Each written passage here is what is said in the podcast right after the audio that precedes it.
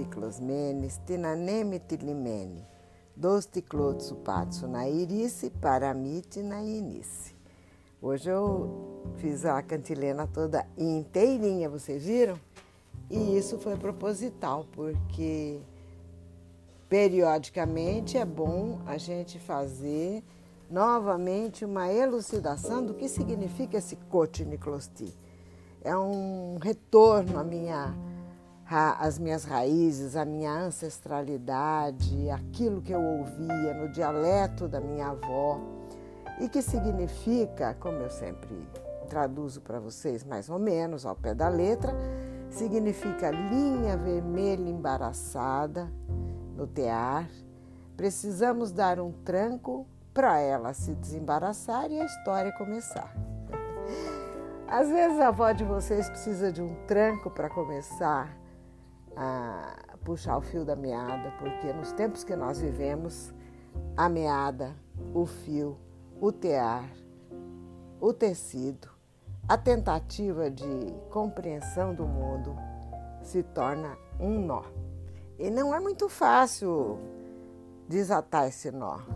É preciso, acima de tudo, eu chego à conclusão hoje, uma sintonia muito grande com o nosso, ser mais profundo, nosso eu interior.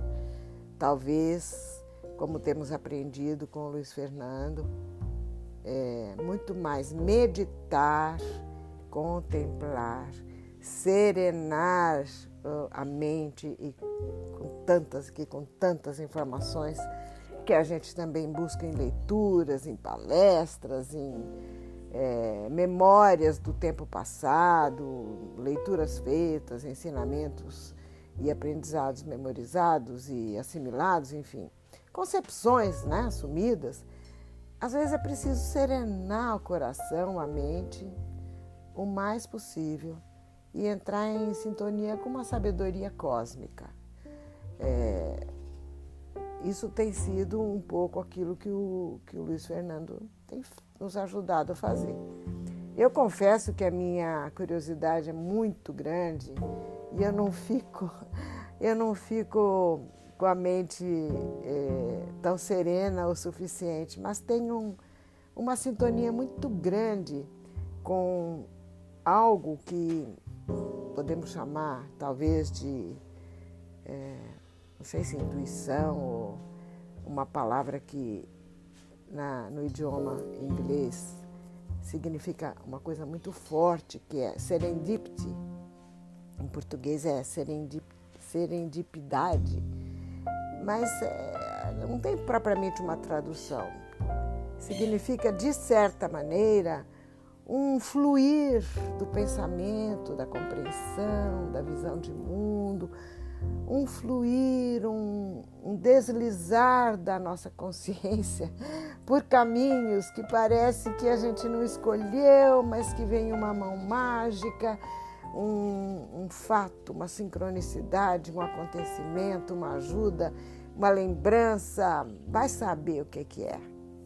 Eu chamo de serendipity hoje em dia mas já chamei de intuição, acredito na ajuda da, da, das consciências com as quais eu sintonizo, enfim, não sei dizer. O fato é que eu tenho buscado e minha mão tem ido, e essa mão mágica que encaminha a minha tem ido para fontes muito interessantes. Eu vou falar disso aos poucos com vocês.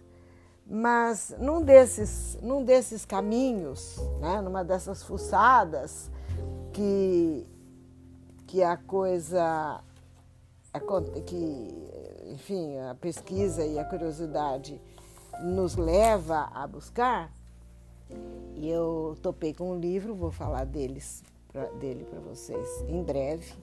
Para não deixar muito curiosos, eu vou falar já. Chama-se O Budista e o Cristão, um diálogo pertinente, da editora Fontanar, e os autores são Heródoto Barbeiro e Frei Beto. Vou falar deles também porque eu conheci pessoalmente os dois há muitos e muitos anos, quando a minha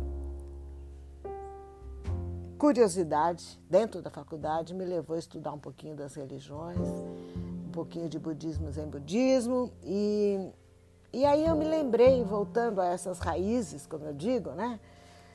Esse chamado interior me levou novamente por indução e por sugestão e também por é, ter gostado demais de tudo que ouvi do Luiz Fernando, fui buscar outra vez aquelas leituras. Não vou me alongar, mas vou dizer o seguinte: um dos, uma das frases do, do Siddhartha Gautama, o Buda, era o seguinte: não acredite em nada que digo, experimente. E é, o, o Luiz Fernando tem nos ajudado muito a enfatizar, enfatizando e, e tem nos ajudado muito a acreditar que de fato a experiência é a mãe de todas as certezas. Então nós precisamos experimentar essa serenidade, esse aplacamento interior, essa meditação ao invés da inquietação da voz de vocês. Mas devagarzinho a gente consegue a tão almejada iluminação e a resposta para todas as outras perguntas que vão continuar vindo e eu vou continuar é, despejando aqui para vocês perguntas e mais perguntas para que vocês ao longo do tempo também me ajudem a responder. Eu não vou me alongar agora, eu vou só pedir para o Luiz Fernando é, já que eu me lembrei do tempo da faculdade, inclusive lia livros do Hermann Hesse, na época, na década de 60, final da década de 60, era uma busca ansiosa das gerações do pós-guerra por uma vida mais contemplativa, mais serena, mais natural. Então, um deles chamava-se Siddhartha, um dos livros do Hermann Hesse. Aí eu fiquei curiosa e perguntei para o Luiz Fernando se ele podia dizer alguma coisa sobre o Buda, o Siddhartha Gautama. Então, com vocês novamente, o nosso querido Luiz Fernando.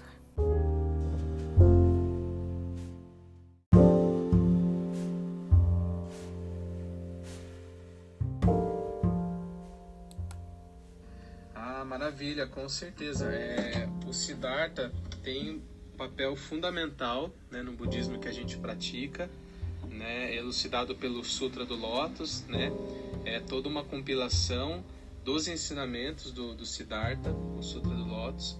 E aí, para chegar no Siddhartha, se você me permite fazer assim, nossa, um, mais um resumão muito bem apanhado assim e bem resumido mesmo.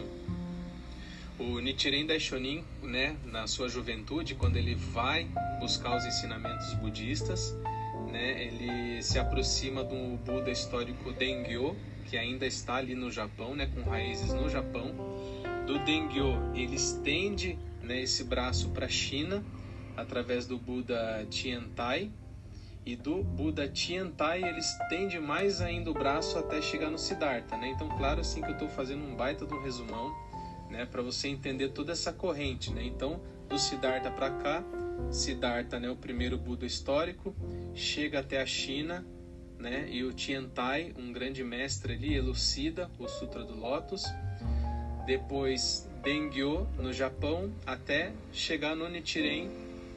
E aí Nichiren faz toda essa, essa revolução, né? Na, na nossa leitura, ele consegue extrair dos templos, extrair daquela elite, né, todo esse budismo maravilhoso e distribuir ele para a população comum, né? É, japoneses, camponeses, é um relato muito interessante assim da afinidade que o Nichiren é, conseguiu levar o budismo para as mulheres, né? Até por isso que dentro desse budismo Nichiren é, nós entendemos que as cartas, né, em japonês significa gosho. O Nichiren escreve em japonês coisas que é, não existiam para a época, né? Era tudo muito robusto ainda num, num chinês é, que é conhecido como sânscrito, né? Então toda essa leitura difícil que ele encontrou nos templos, ele pôde esmiuçar e traduzir para os discípulos através de, de cartas né? escritas em japonês. Né? Então não sei se ficou muito confuso, é realmente difícil para mim tentar resumir, né?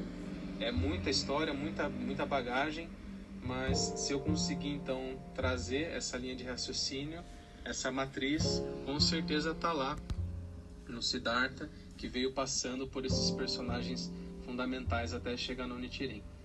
Tá bom? Caso tenha ficado alguma dúvida, por favor, me fale e a gente continua conversando, tá bom?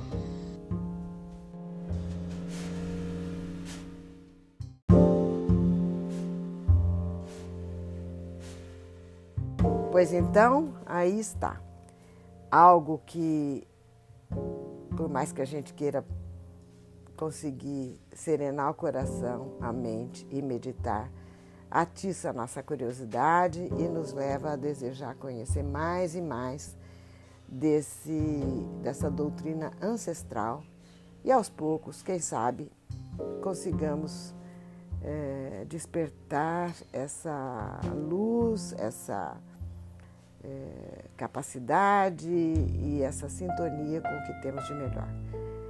Eu fico profundamente agradecida ao Luiz Fernando e sei que em algum momento mais para frente, quando tivermos um pouco mais de condições, ele poderá nos ajudar, como foi dessa vez, como fez tão amorosa, tão amorosa e gentilmente desta vez.